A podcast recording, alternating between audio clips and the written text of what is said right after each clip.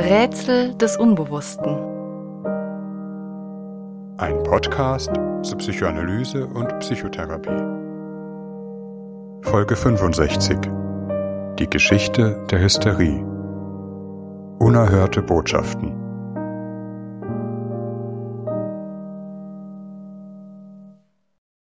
In der Ahnenreihe psychiatrischer Diagnosen gibt es wohl kaum eine so schillernde Vertreterin wie diese. Hysterie. Keine andere psychische Krankheitsdiagnose, wenn es sich denn um eine Erkrankung handelt, hat eine solche Vergangenheit, vom alten Ägypten bis in die moderne Psychiatrie. Insbesondere seit der Neuzeit ist die Hysterie in den Verantwortungsbereich der modernen Medizin geraten und dort zum Gegenstand zahlloser Abhandlungen und Theorien. Zeitweilig war hysterisch nahezu ein Synonym für psychisch erkrankt, weshalb in nahezu jeder psychischen Diagnose, die heutzutage vergeben wird, auch ein Stück Hysteriegeschichte steckt. Kaum eine Geschichte ist zugleich so kontrovers. Wir werden uns in zwei Folgen mit dem Phänomen der Hysterie beschäftigen, wobei man, wie wir noch erläutern werden, bei der Verwendung dieses Wortes immer die Anführungszeichen mithören sollte. Im ersten Teil widmen wir uns der Geschichte der Hysterie und ihrer gesellschaftlichen Dimension. Wir beziehen uns dabei insbesondere auf die Arbeiten des französischen Psychoanalytikers Lucien Israel, dessen wegweisendem Buch Die unerhörte Botschaft der Hysterie wir auch den Titel dieser Folge entliehen haben. Im zweiten Teil geht es um ein klinisches Verständnis sogenannter hysteriformer oder histrionischer Phänomene. Wie wir hören werden, ist die Hysterie keinesfalls nur eine Randnotiz der Medizingeschichte, die nichts mit unserer aktuellen Zeit zu tun hätte. An der Hysterie lässt sich studieren, wie sehr psychische Krankheit und gesellschaftliche Konflikte, der Kampf der Geschlechter, Rollenbilder, Menschen- und Weltbilder ineinander verwoben sind. Dies beginnt schon bei der Frage, wie die Gesellschaft psychisches Leiden interpretiert. Als dämonische Besessenheit, als Aufsässigkeit und Widerstand gegen die Obrigkeit, als soziales Krisensymptom oder als medizinische Krankheit eines Einzelnen? Dementsprechend die Frage, an welche Institution die Gesellschaft einen leidenden Menschen verweist. Kirche, Klinik oder Knast? Und welche Maßnahmen sie dabei nahelegt. Sozusagen Exorzismus, Ehe oder Elektroschock um nur einige Beispiele aus der Geschichte der Hysterie zu nennen. Die entscheidende Frage in Bezug auf die Gesellschaft lautet bis heute, sind psychische Symptome bloß sinnlos, gestört, fehlgelernt, Produkt des Defekts eines einzelnen Menschen, also eine Krankheit? Oder bedeuten psychische Symptome etwas? Liegt in ihnen eine verborgene Botschaft begründet? Sind sie Ausdruck eines unverstandenen Leidens, Sprechen sie also letztlich eine Wahrheit über uns und unsere soziale Welt aus? In der heutigen Verwendung scheint die Bezeichnung Hysterie eher eine abwertende Konnotation aufzurufen. Von der Klimahysterie bis zu vermeintlich hysterischen Reaktionen auf Gesundheitskrisen, von hysterischen Märkten bis zu hysterischen Emanzen. Hysterie ist ein Wort, das man verwendet, um dem anderen Panikmache, Alarmismus oder übertriebene Angst vorzuwerfen, während man selbst natürlich besonnen, ruhig, rational ist.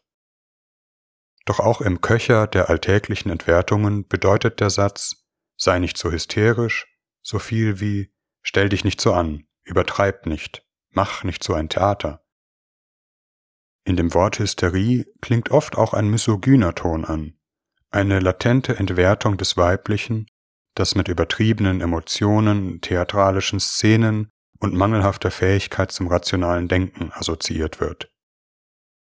Dies ist schon in der Etymologie des Wortes enthalten.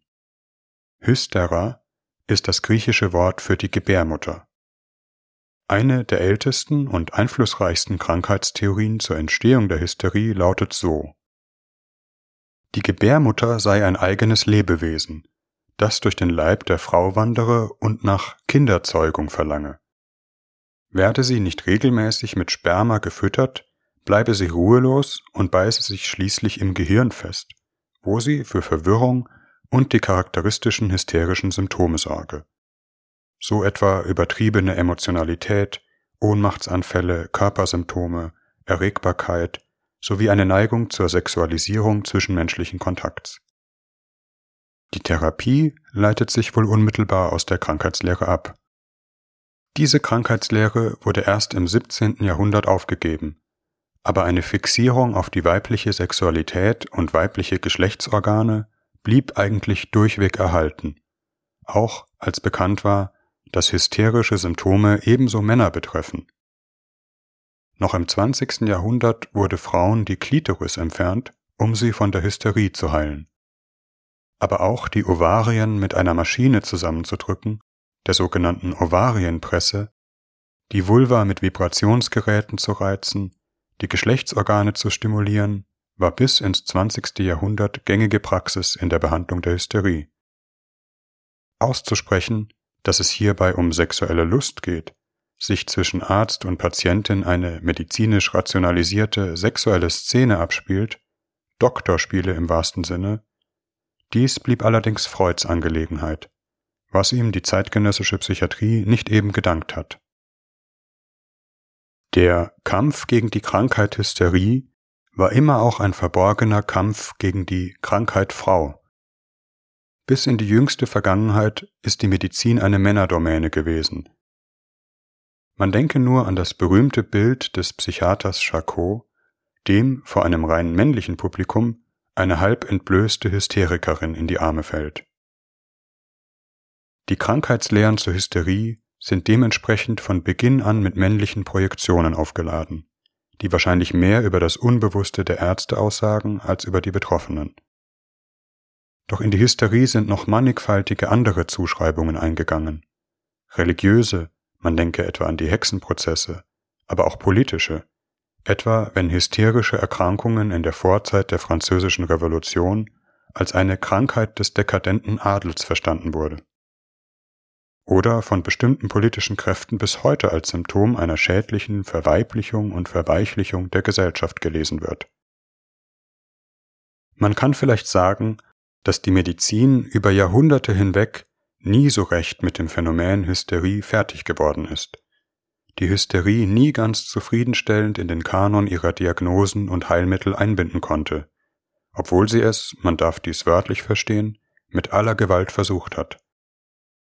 Weshalb die Medizin die Diagnose Hysterie letztlich mit einer gewissen Konsequenz aus ihrer Krankheitslehre verbannt hat. Seit den 1990er Jahren ist die sogenannte hysterische Neurose nicht mehr als Diagnose in den Leitlinien der WHO, dem ICD, aufzufinden.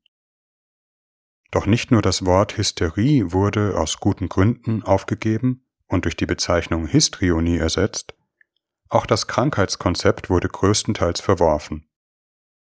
Die Hysterie wurde in verschiedene andere Diagnosen und Erkrankungsbilder aufgelöst unter anderem die Gruppe der dissoziativen und somatoformen Störungen, aber auch Traumafolgestörungen und Borderline.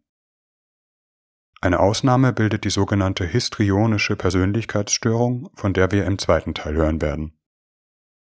Die Geschichte der Hysterie ist auch eng mit der Geschichte der Psychoanalyse verwoben.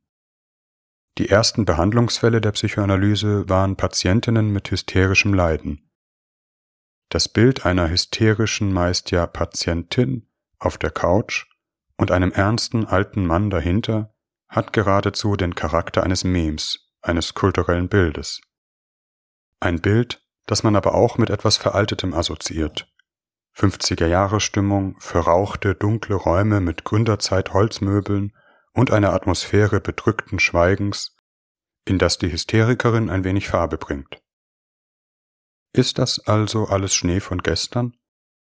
War die Krankheit Hysterie nur ein jahrhundertealter Spuk in den Köpfen der Ärzte, ein Irrtum in der Geschichte der Medizin, sozusagen ein irriges Erklärungsmodell für psychisches Leiden, dem allenfalls noch einige Dinosaurier unter den Psychotherapeuten anhängen? Die Frage ist komplizierter zu beantworten, als es scheint denn mit dem Verschwinden eines Namens ist ja noch nicht unbedingt das zugrunde liegende Phänomen verschwunden. Doch vielleicht gilt es zunächst zu klären, was bedeutet eigentlich hysterisch? In der Geschichte der Medizin bezeichnet die Hysterie keineswegs nur einen etwas schrillen oder dramatischen Akzent in der Persönlichkeit, sondern Formen schweren seelischen Leidens. Die hysterischen Patientinnen, die etwa Freud konsultierten, galten als unheilbar, waren zu einem eigenständigen Leben kaum fähig, standen unter einem massiven und chronischen Leidensdruck. Einzelne hysterische Symptome hingegen waren geradezu epidemisch, schienen zumindest in bestimmten gesellschaftlichen Milieus kaum jemanden zu verschonen. Die hysterische Symptomatik selbst ist sehr vielgestaltig, man könnte sagen geradezu gestaltwandlerisch. Die Hysterie hat in der Geschichte die unterschiedlichsten Formen angenommen, sich niemals auf eine bestimmte Klasse von Symptomen festlegen lassen. Ihr Symptom ist, dass sie Symptome anderer Krankheiten nachbildet. Daraus erwächst eine schier unbegrenzte Zahl von Erscheinungsformen, wobei lange Zeit vor allem Körpersymptome im Vordergrund standen, die man heute unter anderem den sogenannten somatoformen Störungen oder den Konversionsstörungen zuordnen würde. Die Betroffenen erleiden etwa Ohnmachts- und Krampfanfälle, Lähmungen, Sprech-, Schluck-, Seh- oder Gehstörungen. Bekannt ist zum Beispiel der sogenannte Globus hystericus, das Gefühl, einen Kloß im Hals zu haben, obwohl die medizinische Untersuchung des Halses keinen Befund ergibt. Oder aber die Schwierigkeit zu schlucken oder zu sprechen, bis hin zum Verstummen. Der hysterische Husten, der nur bei bestimmten Themen, im Gespräch mit bestimmten Personen oder in bestimmten Situationen auftritt, sich dann aber durch nichts beschwichtigen lässt. Jeder Konzertbesucher hat mit dergleichen Phänomenen bereits einmal Bekanntschaft gemacht. Störungen im Sehfeld bis zu einer völligen hysterischen Erblindung. Betroffene erleben subjektiv eine Erblindung und verhalten sich auch dementsprechend, obwohl der Sehnerv intakt ist und die Pupillen etwa auch auf einen Schreckreiz adäquat reagieren. Lähmungen in bestimmten Gliedmaßen bis zur völligen Taubheit in bestimmten Körperteilen. Schmerzempfindungen, Zittern, Inkontinenz, Gedächtnisverlust, Konzentrationsstörungen oder ein anhaltender Schwindel, Bettlägerigkeit, Schwäche und Krankheitsgefühl. Die Symptome ähneln etwa denen der Epilepsie, multiplen Sklerose, Herz- oder neurologischen Erkrankungen, aber eben doch ohne organische Entsprechung. Die Odyssee von Arzt zu Arzt zur Abklärung des einen oder anderen Symptoms lässt sich leicht erahnen. Oftmals lässt sich beobachten, dass die Körpersymptome nicht der tatsächlichen Anatomie oder den Nervenbahnen folgen, sondern einer bestimmten Vorstellung des Betroffenen von seinem Körper, sein implizites Körperbild. Etwa, wenn eine hysterische Halbseitenlähmung exakt wie eine Zweiteilung per Lineal durch die Körpermitte erfolgt, was bei einer neurologisch bedingten Lähmung so wahrscheinlich nicht der Fall wäre. Trotzdem kann der Betroffene seine eine Hälfte nicht fühlen und bewegen und leidet sehr darunter. In der Anmutung des Arztes scheinen die Symptome unecht, simuliert, nachgemacht, absichtlich provoziert, als würde der Patient etwas vorführen. Und tatsächlich treten manche Symptome nur vor Publikum auf, etwa bestimmte Ohnmachtsanfälle. Zugleich, wie wir noch hören werden, wäre es falsch, hier eine bewusste Täuschungsabsicht oder ähnliches zu unterstellen. Der Charakter des Unechten ist geradezu ein Kennzeichen auch für eine Reihe psychischer Symptome, mit denen wir uns in der nächsten Folge noch ausführlicher beschäftigen werden. Etwa mit einem übertriebenen Affekt auf bestimmte Situationen zu reagieren, übermäßig traurig, panisch, betroffen, wütend zu werden, wobei Betrachter den Eindruck gewinnen, die Person spiele nur etwas vor, glaube sich das selbst nicht ganz, steigere sich künstlich in etwas hinein. Eine Neigung zur Theatralik, ein Sinn für Szenen und Gesten, sozusagen vom Türknallen bis zum ostentativen Trotzanfall oder Nervenzusammenbruch.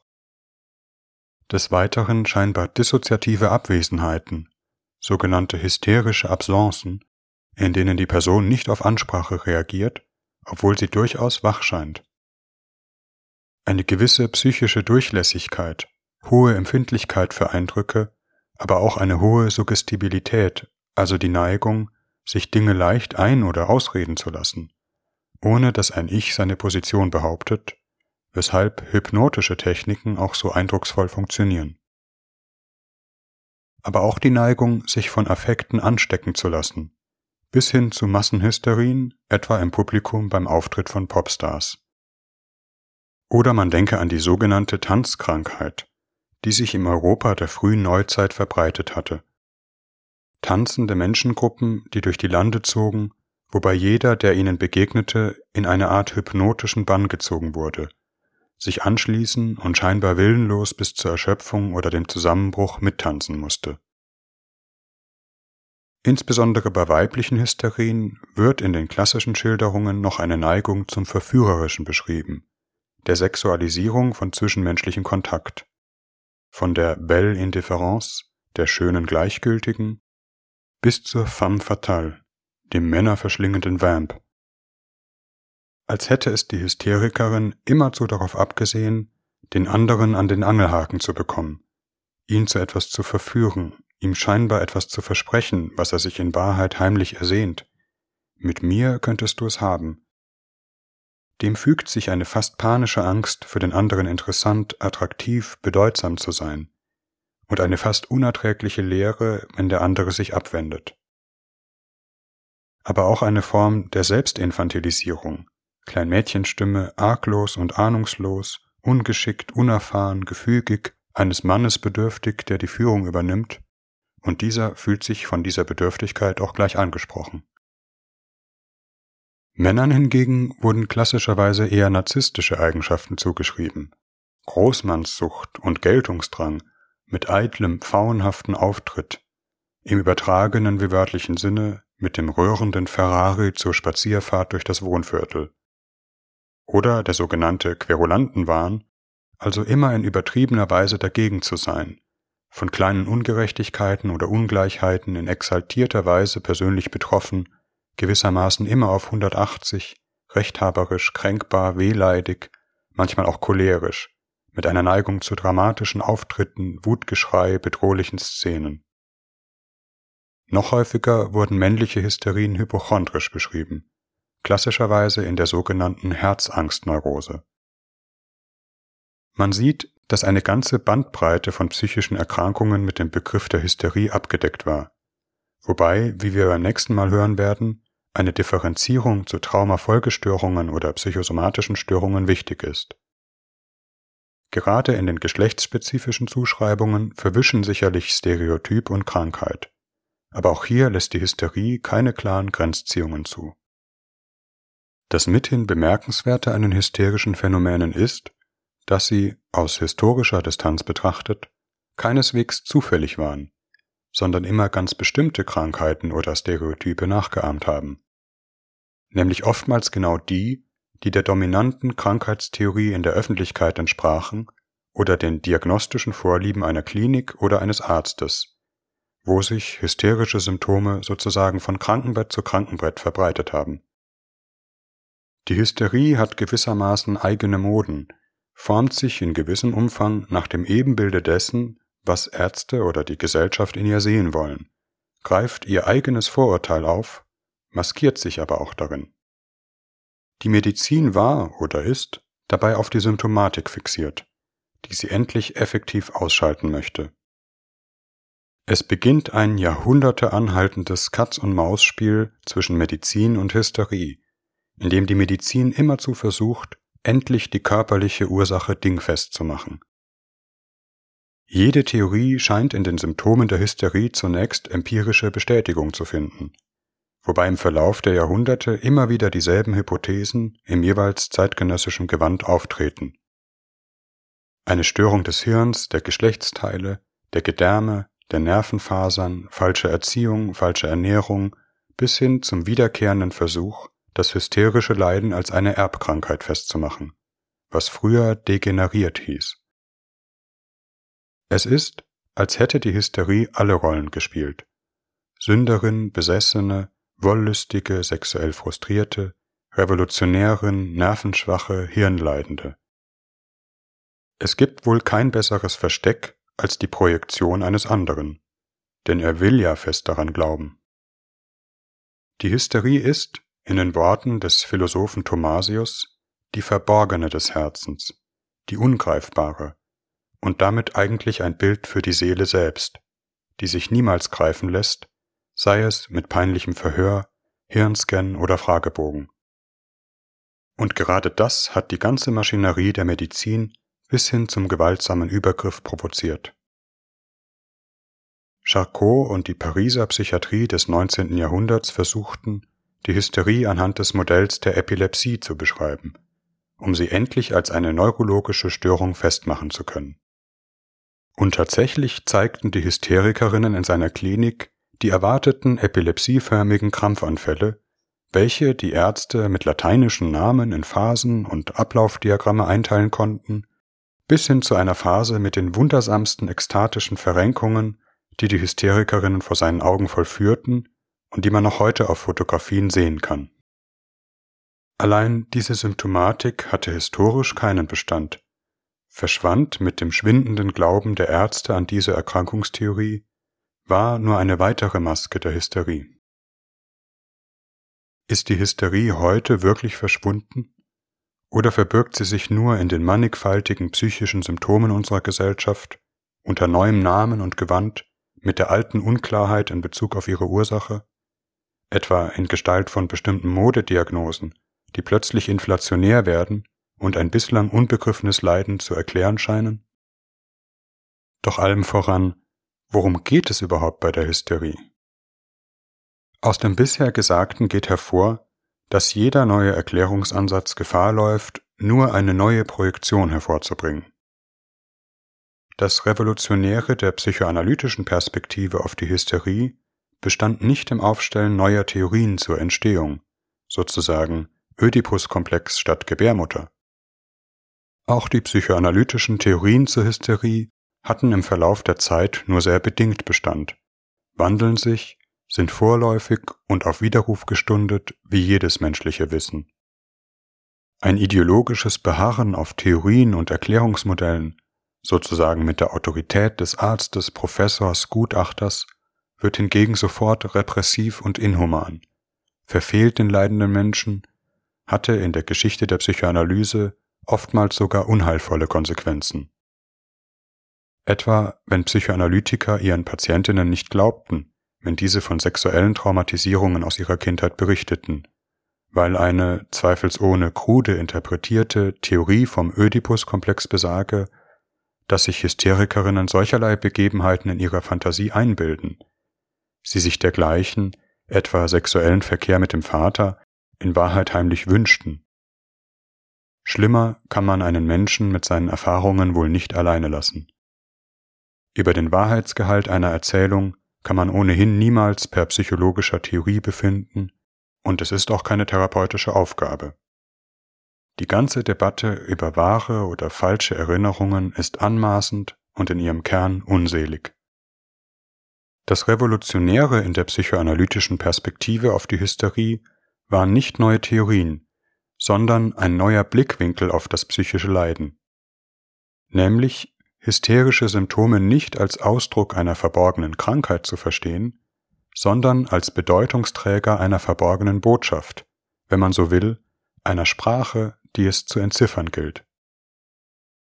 Die Symptome sind nicht Störungen, sondern Mitteilungen. In ihnen steckt ein Stück Wahrheit über das Leben der Betroffenen, sie bedeuten etwas. Etwas, das im wahrsten Sinne des Wortes unerhört ist. Ungehört und ungehörig. Den Leidenden selbst ist nicht oder kaum bewusst, was sie eigentlich mit ihren Symptomen sagen. Deshalb sind die Symptome wie eine fremde Macht über dem eigenen Leben, werden nicht als die eigenen Mitteilungen erkannt. Auch ein Arzt weiß nicht, worin diese Wahrheit besteht, denn sie ist etwas sehr Individuelles. Aber er kann den Betroffenen helfen, die Bedeutung des eigenen Leids zu verstehen, die Botschaft zu entziffern, das heißt, dem Betroffenen helfen, sich selbst zu verstehen und zu den Worten zu finden. Deshalb, auch dies ist in der Geschichte der Medizin etwas Revolutionäres, bedarf es des zwischenmenschlichen Gesprächs, nicht einer medizinischen Intervention. Und dieses Gespräch verlangt nach Freiheit. Etwas auszusprechen, was man sonst nicht sagen kann oder darf. In einer Psychoanalyse wird das Leiden nicht wie eine Krankheit beseitigt, sondern der Betroffene gelangt in Besitz seines Leidens, gewinnt ein Stück Freiheit in Bezug auf das, was ihn unglücklich macht, und kann sich entscheiden, ob er anders leben möchte. Die Hysterie ist ein unbewusstes Leiden, weil sie keine Worte findet für das, was ihr Unglück ist. Dies ist vielleicht die kürzeste Formel für das hysterische Leiden. Das Symptom übernimmt das Sprechen, auf eine je eigene Weise. Und die entscheidende Frage ist, ob das Gegenüber versteht, was gesagt wird. Vielleicht ist es ein hilfreicher Ansatzpunkt, die Wahrheit auf der Oberfläche, die Botschaft des Symptoms möglichst einfach zu fassen. Vielleicht der Appell eines Hypochonders, ich habe solche Angst, hilf mir. Oder eines Schmerzpatienten, ich habe so viel Schmerz in mir. Oder man denke an die Schluckstörung, ich kann nicht noch mehr herunterschlucken. Oder man denke an die verführerisch-theatrale Szene, sieh mich endlich, liebe mich, nur mich. Die Hysterie spricht den Dialekt der Krankheit, wenn die Gesellschaft sie an die Medizin verweist. Aber das bedeutet noch nicht, dass sie eine Krankheit ist. Sie beherrscht auch noch andere Dialekte, je nach Situation und gesellschaftlichem Umfeld. Den des Dämons und des Religiösen, des Eros, des Kindes. Was aber ist das Leiden und das Unglück, von dem die hysterischen Symptome sprechen? Die Antwort ist so vielseitig wie die Lebensgeschichten der Betroffenen. Die Hysterie wird aber wohl in einer besonderen Weise von einer Atmosphäre der Verdrängung genährt, in der Ehe, Familie, Gesellschaft.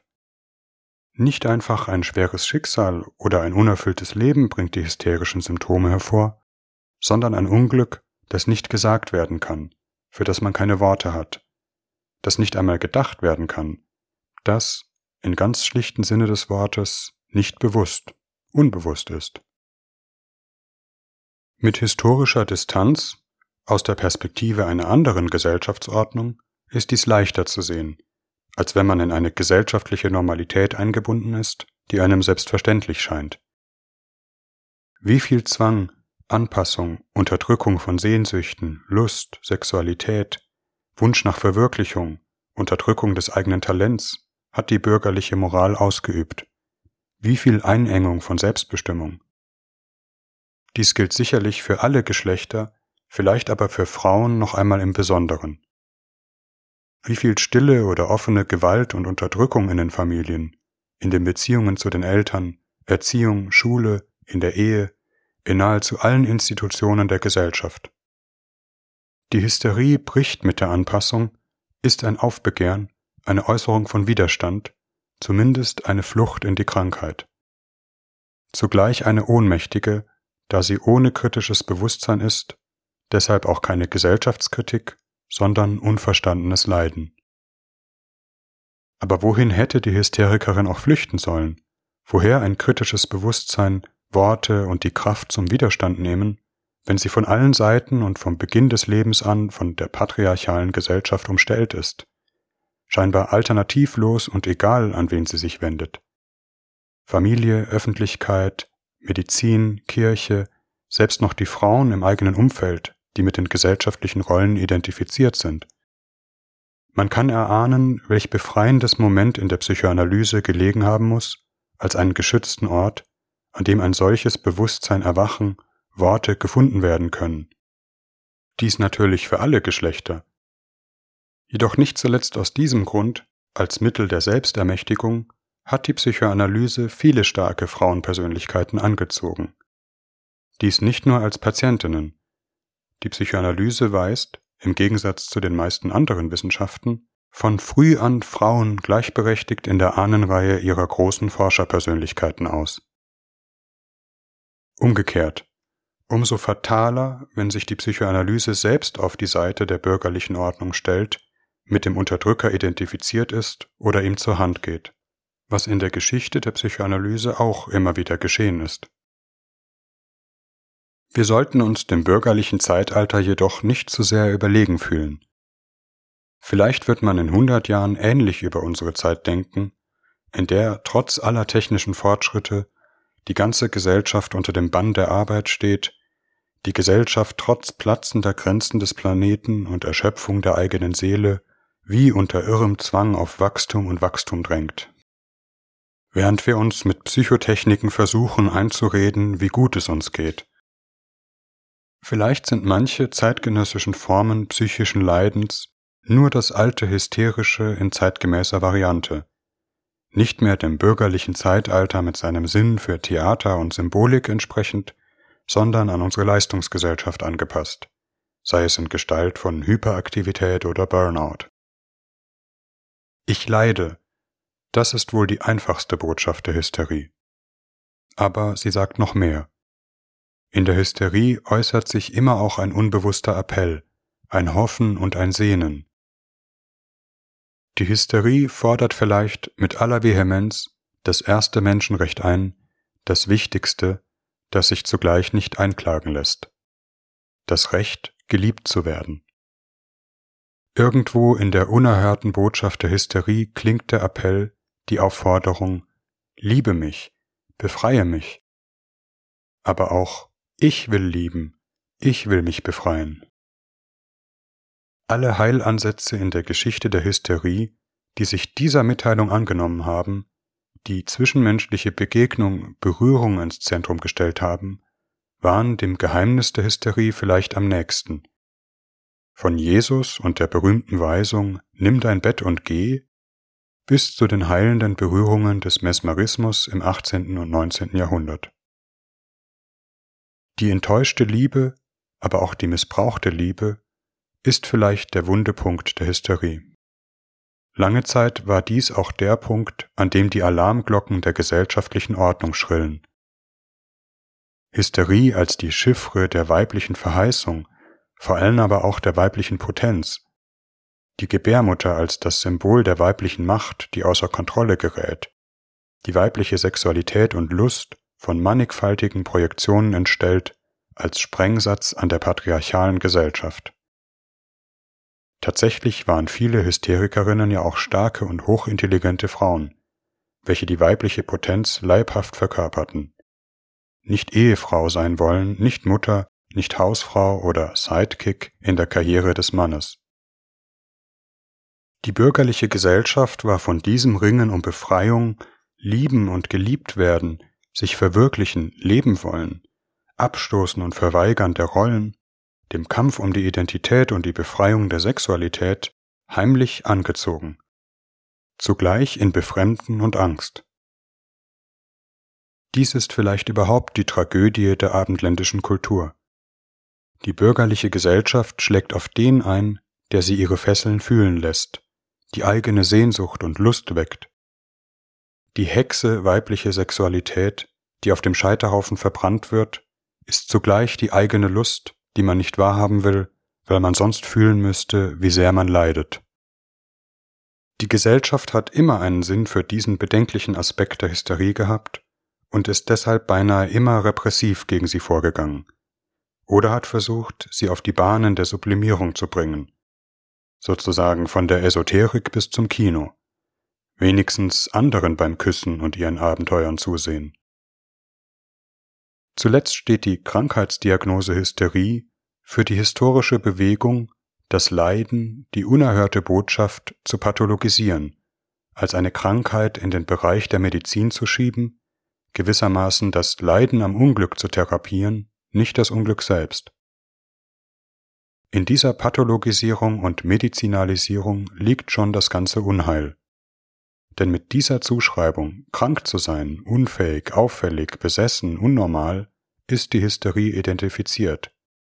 Ihre Krankheit ist gewissermaßen, sich als Krankheit zu begreifen und zu inszenieren, statt zu einem Bewusstsein ihrer selbst zu kommen. Deshalb kommt sie nicht über das eigene Leiden hinweg, sondern wiederholt es nur immerfort. Hat letztlich das, was sie krank macht, zutiefst verinnerlicht. Es wäre sicherlich eine grobe Pauschalisierung zu behaupten, dass sich alles psychische Leiden in Gesellschaftskritik auflösen ließe. Dazu ist die Entstehung psychischen Leidens zu vielschichtig, komplex und in vielerlei individuelle, biografische und biologische Bezüge eingewoben. auch bedeutet Bewusstwerden noch nicht verändern, gibt es äußere Zwänge, die sich nicht durch individuelle Einsicht allein abschaffen lassen. Aber was die Botschaft der Hysterie und ihrer zeitgenössischen Nachfolger angeht, so hat wohl diese Einsicht, gemischt aus Johannesevangelium, emanzipatorischer Literatur und Popmusik, nach wie vor Bestand. Nur die Wahrheit wird euch befreien, aber zuerst wird sie euch verärgern. The truth will set you free, but first it will piss you off.